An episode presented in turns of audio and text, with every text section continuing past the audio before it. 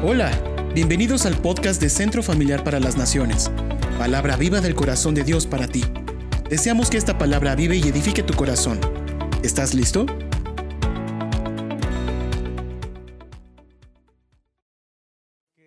Misericordia quiero y no que sacrificio y conocimiento de Dios más que holocaustos. Otra vez, todos juntos, por favor, porque misericordia quiero y no sacrificio y conocimiento de Dios más que holocausto. Vamos a estar hablando acerca de Jesús.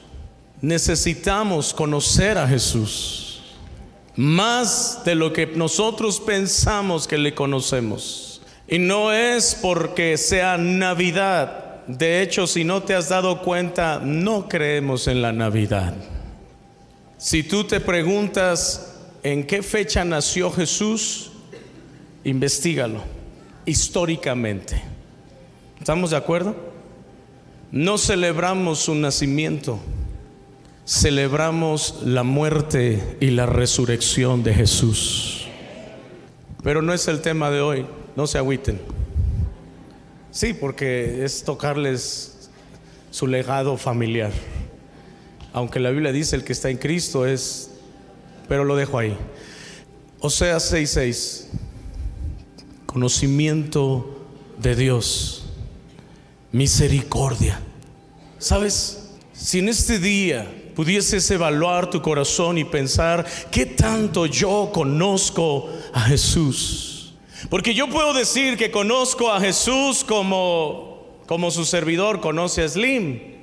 ¿Cómo lo conozco? Como el que sale en la tele, como el que está en el periódico, como el que está en una revista. Y lo conozco en el sentido de que eh, eh, es un hombre que hace mucho trabajo y es un gran inversionista.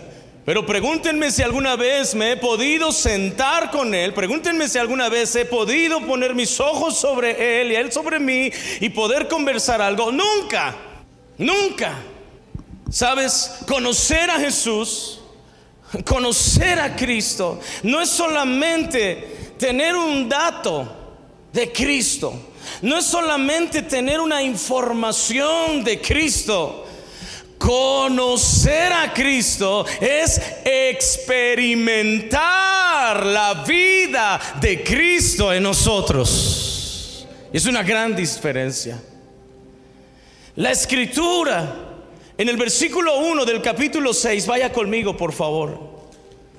Capítulo 6, versículo 1 dice, venid y volvámonos a Jehová porque Él arrebató y nos curará, hirió y nos vendará. Versículo 2, este es un versículo hablando del Mesías. Nos dará vida después de dos días, en el tercer día nos resucitará y viviremos delante de quién delante de él. Versículo 3, lea conmigo el versículo 3, vea lo que dice, y conoceremos y proseguiremos en qué? En conocer a Jehová, como el alba está dispuesta a su salida. ¿Y qué? ¿Cuál es la respuesta de los buscadores? Y vendrá, lea conmigo, ¿y qué? Una vez más, ¿y qué? Y vendrá a nosotros como la lluvia, como la lluvia tardía y temprana a la que, a la tierra.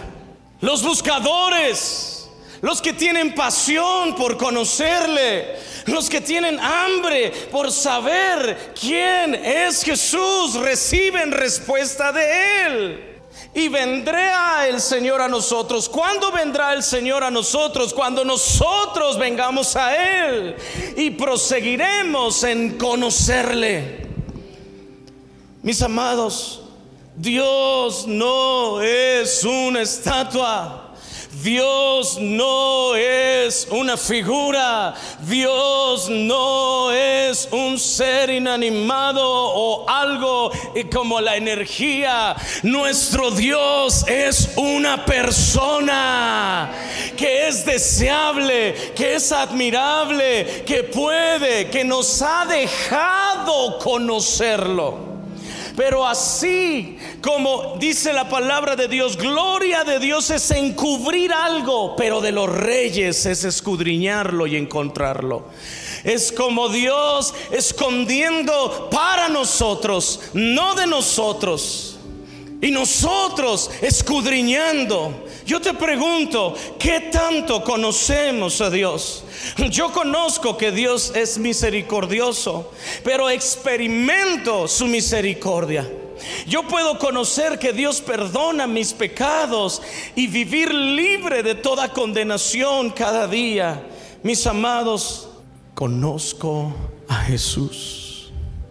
El apóstol Pablo dice, se levantarán muchos que hablarán con fábulas y engañarán a muchos con sus ideas. Pero el mismo apóstol Pedro, perdón, en segunda de Pedro dice, pero nosotros hemos visto su majestad. Mateo 16, 13, acompáñeme por favor, vaya conmigo. Mateo 16, 13. Viniendo Jesús a la región de Cesarea de Filipo, preguntó a sus discípulos diciendo, ¿quién dicen los hombres que es el Hijo del Hombre? Ellos dijeron, unos Juan, el Bautista, otros Elías, otros Jeremías o algún otro de los profetas. Versículo 15, por favor, léalo conmigo. Dice, Él les dijo, ¿y vosotros quién decís que soy yo? Respondiendo Simón Pedro dijo, tú eres Cristo, el Hijo del Dios viviente. Entonces le respondió Jesús, bienaventurado eres Simón, hijo de Jonás, porque no te lo reveló carne ni sangre, sino mi Padre que está en donde? En los cielos. Escúcheme, conocer a Jesús no vendrá por carne y sangre. Conocer a Jesús no vendrá por carne y sangre. Ahí lo tienes. Conocer a Jesús viene por una revelación del Padre Celestial. Nosotros sembramos las semillas, siembras la semilla de la palabra, pero conocer a Jesús, tener un encuentro con Jesús es otra onda, es otra cosa. No te lo reveló carne ni sangre. Yo pregunto en esta mañana, ¿quién es Jesús? Ah, yo creo que Jesús es como Gandhi. Yo creo que Jesús es como eh, el profeta loco aquel Nostradamus. Yo creo que Jesús es como, no, estás bien perdido, hijo. Jesús es el Hijo de Dios. Jesús es Dios hecho hombre que vino, murió y resucitó y aquí y ahora está sentado a la diestra del Padre. Pero Jesús no es revelado por hombres, sino es revelado por Dios. ¿Cuántos están aquí esta mañana? Cuando Jesús le dice eso a los discípulos, los tres evangelios, se, dice la misma historia, o sea, esto es algo muy importante. Y viene la transfiguración. Pedro tiene un encuentro de revelación. Tú eres el Hijo de Dios. Y después Jesús viene y se muestra a él. Y es la transfiguración. Vaya conmigo en el versículo 17. Seis días después, Jesús tomó a Pedro, a Jacobo y a Juan, su hermano, y los llevó aparte a un monte alto. ¿Y qué hizo Jesús? se transfiguró delante de ellos. ¿Qué es transfigurar? Se transformó, cambió a esa imagen que Él tiene delante del trono de Dios. Imagínense esa transformación en ese monte, solo a ellos tres. Y resplandeció su rostro como el sol. Y sus vestidos se hicieron blancos como que como la luz. Solo a estos tres apóstoles Jesús se transfiguró delante de ellos. Los demás no pudieron mirarlo. ¿Quiénes eran estos tres? Los más íntimos de Cristo, los cercanos a Cristo, los que querían y amaban más a Cristo, los que estaban más con Él. Eran los íntimos, era para ellos la revelación de quién es Jesús. quiere decir esto? Que la revelación del Cordero es progresiva, porque Juan es el mismo que escribe Apocalipsis capítulo 1. Y dice, estaba yo en el día del Señor, cuando de repente oí una voz con tanta fuerza que yo volteé para ver quién era el que me hablaba. Sus ojos eran llama de fuego, su ropa era resplandeciente, sus pies como bronce bruñido y caí como muerto. ¿Conozco a Jesús? ¿O conozco al Jesús que me hablan? ¿Conozco al Jesús que me han dicho? ¿O yo he tenido un encuentro con Jesús? La respuesta de los que tienen un encuentro con Jesús. Mira lo que dice la palabra de Dios en Mateo 17. Vaya conmigo al versículo 5. ¿Está conmigo? ¿Cuántos van conmigo? Ok, mientras él aún hablaba, una nube de luz los cubrió y he aquí una voz de la nube que decía, este es mi hijo amado en quien tengo complacencia. La orden del cielo era sencilla, a él que simple. La voz del Padre en esa revelación que tuvo el Hijo con ellos era sencilla. Él es el Hijo de Dios, por si tenían duda. A Él que, escúchenlo. ¿Cuál es lo que sigue? Versículo siguiente dice, al oír esto los discípulos se postraron sobre sus rostros y tuvieron que gran temor. La respuesta a un encuentro con Jesús es adoración. La respuesta, escúchame, jamás vas a sentir adorar, nunca. Vas a ser un poste de luz. Pero la respuesta de los que han tenido un encuentro con Él, dice, se postraron sobre sus rostros es adoración. La gente cuando ha tenido un encuentro con Jesús no tiene que estarle diciendo levanta las manos, no tiene que estar diciendo canta, no tiene que estar diciendo adora, no tiene que estar desde que viene, viene Señor, yo vengo a adorar tu presencia, yo vengo a exaltarte en esta mañana, Señor, no importa quién dirija, no importa cómo esté la alabanza, eso no es la prioridad, tú eres la prioridad, yo vengo a buscarte a ti. Y no que eh, no, no me animó, no, no, no sentí que me levantó. Lo siento, no somos porristas profesionales. Búscate unos, hay muy buenos. Aquí hay adoradores en espíritu y en verdad.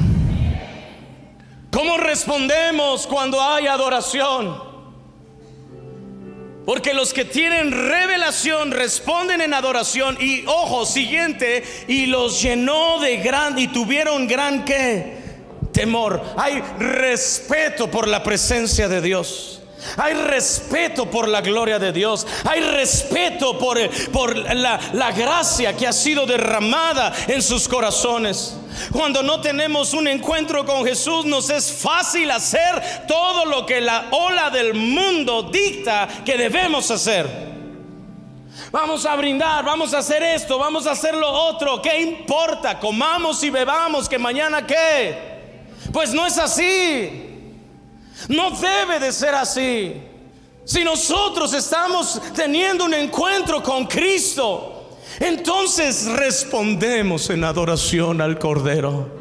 Si estamos teniendo un encuentro continuo con Cristo, entonces hay un temor reverente hacia su persona. Porque yo entiendo que Cristo no está en estas cuatro paredes, Cristo está en mi corazón. Y a donde yo voy, Cristo está. Y yo tengo que tener honra y respeto al Espíritu Santo en donde yo me encuentre. Si está aquí, hermano. Yo necesito continuamente un encuentro con Él. Yo no puedo quedarme con Él. Oh, sí me acuerdo cuando me convertí hace mucho tiempo. Sentí muy bonito. Y luego, pues quedó en el pasado. Pues no debe de quedar en el pasado. Porque Él no es el Dios del pasado. Él es el Dios del pasado, del presente y del futuro. Él es el Dios admirable. Él es el Cristo que nos desea. Él es el Cristo que nos ama. Él es el Cristo que nos busca. La pregunta es, ¿estamos respondiendo a Él? ¿Estamos honrándole a Él? ¿Y estamos viviendo para Él? Se trata de Jesús. Cristo resucitado. Diga conmigo, Cristo resucitado. Una vez más, dígalo, Cristo resucitado. Vaya conmigo a Lucas, Lucas 24, 13. Y aquí dos de ellos iban el mismo día a una aldea llamada Emaús que estaba sentada a, a 70, 60 estadios de Jerusalén. E iban hablando entre sí de todas aquellas cosas que habían que acontecido. Escúcheme, para este momento Jesús había muerto y estaba sepultado. Y estos dos discípulos iban caminando, ya era el tercer día, e iban hablando entre sí, versículo 14 de todas aquellas cosas que habían acontecido. Versículo 14, que pudiéramos meditar que ellos pensaban o hablaban. Oh, yo creo que ellos decían, oh, ¿te acuerdas cuando Cristo resucitó a aquella pequeña? Qué padrísimo momento. Oye, ¿te acuerdas cuando Cristo multiplicó el pan? Ah, precioso. Hubieras visto el rostro de toda la gente. Oye, hubieras, ¿te acuerdas? Oh, tu cara, tu cara cuando cuando Jesús caminó en el mar y nos asustó. Todos dijimos, "Es un fantasma." No, era Cristo. ¿De qué iban hablando? Del pasado. Versículo 15. Sucedió que mientras ellos hablaban y discutían entre sí, Jesús mismo, ¿qué hizo? se acercó y caminaba con ellos. Ojo, versículo 16. Mas los ojos de ellos estaban velados para que no le conociesen. Hasta ahí.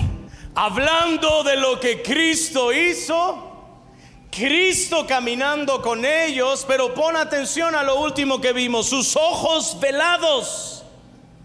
Velado es que hay un velo.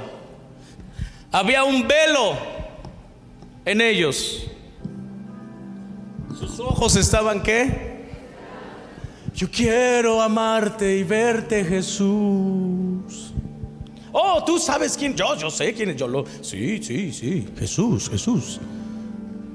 Sus ojos estaban velados, Jesús estaba cerca. Oh Jesús, no te veo. Oh Jesús, me abandonaste. Oh Jesús, me llamaste y no me hiciste caso. Ajá. ¿Y quién estaba al lado? ¿Y quién estaba al lado? Tú y yo no tenemos derecho a decir que Él no está. Él está. Que no lo veas tú es otra cosa. Sus ojos estaban velados. ¿Sabes? Sin revelación no hay convicciones profundas. Nos convertimos en alguien que está intentando conocer a Dios sin conocer a Dios. Bueno, eh, es que siento bonito y está bien padre y tengo mucha paz. Sí, qué bueno. Esos son los beneficios del reino. ¿Conoces a Cristo? No, sé. Oh, es que Él logró un milagro, Él me proveyó, Él me ayudó. ¡Qué padre! Esos son los beneficios del reino. ¿Conoces a Jesús? Ah. Ellos iban hablando de lo que había pasado, Cristo estaba al lado de ellos. ¿Sabes? Hay una realidad hay una realidad que tú y yo tenemos que buscar y que no la vas a encontrar fácil. Es una realidad que es la realidad del Espíritu Santo. Es la realidad de aquel que dijo, he aquí yo estoy con vosotros todos los días hasta el fin del mundo. Pero esa realidad no está por encimita. Esa realidad se tiene que buscar como ese tesoro precioso. Cuando alguien me busca, busca, busca, busca, busca, busca y encuentra un tesoro precioso y dice, va y vende todo lo que tiene porque tiene lo más valioso. Los que han tenido un encuentro con Jesús están dispuestos a perderlo todo porque dicen, he encontrado la perla de gran precio. Esto es lo que vale. Cuando no lo hemos encontrado, todo vale igual o todo vale más que Cristo. Cristo me tendrá que dispensar en estos 15 días, pastor, que viene. Ya regresaré y me ordenaré. Daniel capítulo 10, versículo 5. Yo necesito conocer a Jesús. Él quiere que yo lo conozca. Daniel 5, 10, 5 dice, alcé mis ojos y miré y aquí un varón vestido de lino Daniel estaba teniendo una revelación. El velo de sus ojos estaba siendo quitado. Él estaba mirando a un hombre ceñido, sus lomos de oro de ufaz. Y él dice, su cuerpo era como berilio y su rostro resplandecía como relámpago. Sus ojos como antorchas de fuego, sus brazos y sus pies como color de bronce bruñido. Y el sonido de sus palabras, lea conmigo por favor, como el estruendo de una qué? Multitud. Pero aun cuando Daniel estaba rodeado de muchas personas, personas. Ve lo que dice Daniel. Y solo, ¿quién? Léalo conmigo una vez más. Y solo yo, Daniel, vi aquella visión. Y no la vieron los hombres que estaban conmigo, sino que se apoderó de ellos un gran que temor y huyeron. ¿Y qué hicieron? Se escondieron. Mis amados, tú y yo debemos ser buscadores de la presencia de Dios, hambrientos por la gloria del Padre Celestial, valorando lo eterno por encima de lo pasajero y pidiéndole al Espíritu Santo que nos quite el velo. Mira lo que dice el versículo 17 de Lucas 24. Ponle un separador ahí en Lucas 24 porque vamos a ir a otros versículos y regresar ahí. Ve lo que les dijo Jesús. ¿Qué pláticas son estas que tenéis entre vosotros mientras camináis? ¿Por qué están qué? Tristes. ¿Cuál era la plática? La plática no era una plática de ánimo. La plática no era una plática de gozo, la plática no era una plática de avivamiento, la plática no era una plática de regocijo, la plática era una plática de tristeza, era de una plática de lo que Él hizo, lo que Él hizo, lo que nosotros pudimos ver, pero quedó en el pasado. Y Jesús les reprende y les dice, ¿qué conversaciones son estas que estás teniendo? Ve el versículo 18. Respondiendo uno de ellos, se llamaba Cleofas. Le dijo, ¿eres tú el único? Todavía no sabían que era Jesús y ve cómo le contesta, ¿eres tú el único forastero en Jerusalén que no has sabido las cosas que en ella han acontecido en estos días? O sea, el forastero, el que no es de Jerusalén, o sea, Dice, versículo 19, entonces él les dijo, ¿qué cosas? Ellos dijeron, de Jesús Nazareno, que fue un varón profeta, poderoso en obra y palabra delante de Dios y de todo el pueblo, y cómo le entregaron a los principales sacerdotes y nuestros gobernantes a sentencia de muerte y le crucificaron. Versículo 21, pero nosotros qué? Esperábamos que Él era el que había de redimir a Israel cómo se sentía el corazón de Cristo al estar oyendo a estos hombres. Mismo Jesús, ojos velados. Mismo Jesús delante de ellos. ¿Qué pláticas son estas? Y empiezan a mirar a Jesús y no ven que Él es Jesús. Él era el que había de redimir a Israel. Pensamos que Él era el salvador de mi casa. Pensamos que Él era el sanador. Pensamos que Él era el que daba propósito a nuestra vida. Pensamos. ¿Qué pláticas son estas? Les dice el Señor. Y aquí nos damos cuenta de algo, hermanos. Ellos estaban enfocados en lo que esperaban de Él, mas no estaban enamorados de Él. Ellos no estaban extrañando la persona de Cristo. Ellos estaban aguitados porque no vieron el deseo de la redención de Israel. O sea que Jesús viniese y tomase un grupo de hombres y así con ese poder y esa fuerza se levantara en contra de los romanos y liberara a Israel de la esclavitud o de la opresión que ellos tenían, porque ellos pagaban impuestos y los romanos ellos eran los que gobernaban en Israel. Oh, no nos cumplió. Ellos querían beneficios, mas no estaban enamorados de su persona. Su tristeza no era por extrañarle a él, sino porque no recibieron lo que esperaban. ¿Alguien está triste esta mañana porque no ha recibido lo que espera de Dios? Y hasta pudiera yo hacer el llamado, pasen al frente todos los que están tristes con Dios.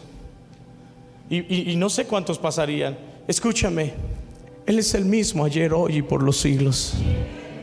Y Él tiene el poder para hacer lo que ha prometido. Y Él es Dios que tiene los tiempos perfectos para hacer lo que ha prometido.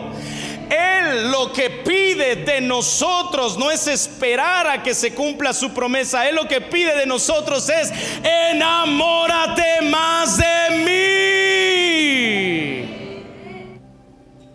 Estaban tristes, sin en desesperanza y con Cristo al lado. Amada iglesia, ¿cuánto necesitamos que el velo sea recorrido? Con toda sinceridad, lo voy a volver a repetir. ¿Cuánto necesitamos que el velo sea recorrido? Satanás busca vendar nuestros ojos para que no comprendamos y amemos a Jesús. Dice 2 de Corintios 4:4 en el cual el Dios de este siglo, o sea, Satanás, cegó el entendimiento de los incrédulos, de los que no creen. El hecho de que alguien esté aquí no quiere decir que crea.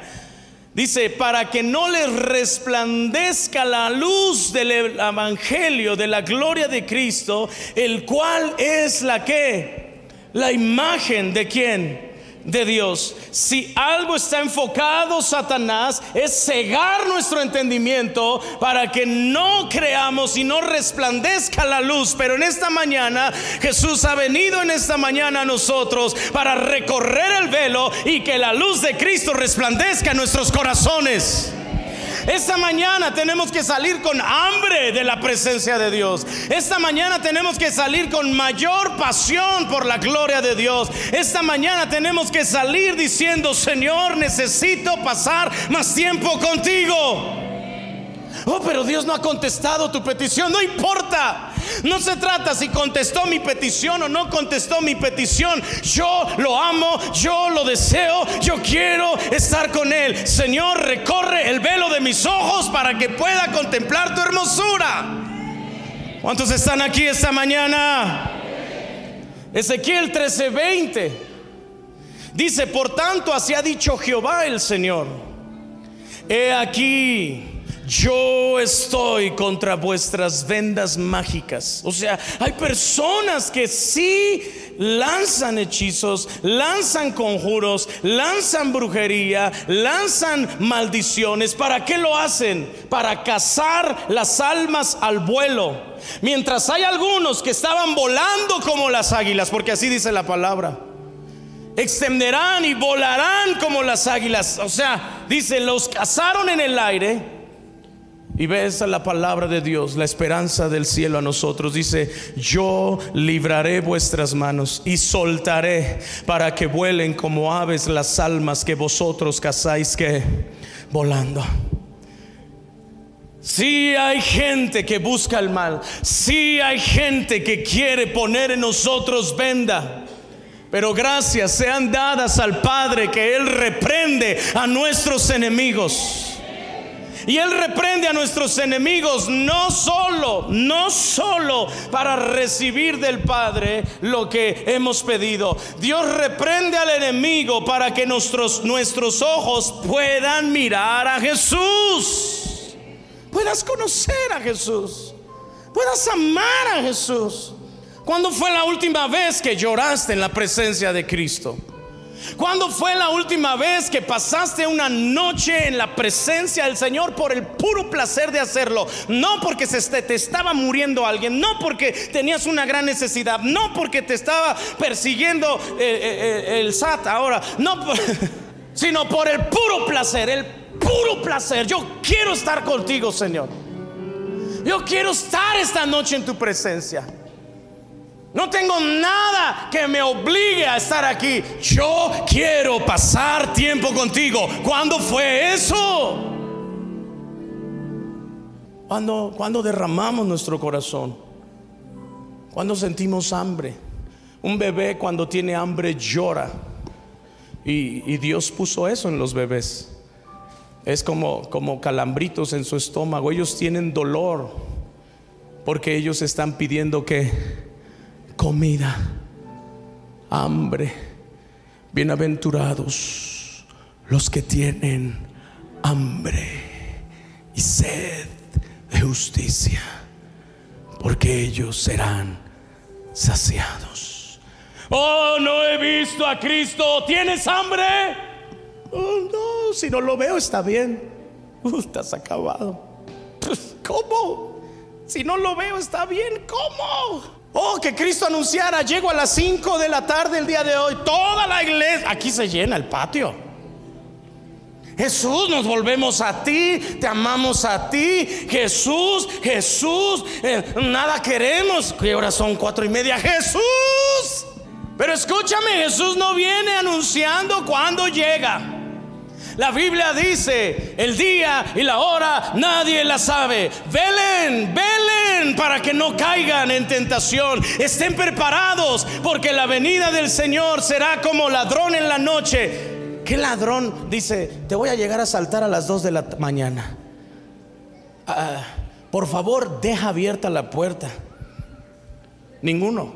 Y el Señor dice, voy a llegar cuando menos lo esperes. Conozco a Jesús.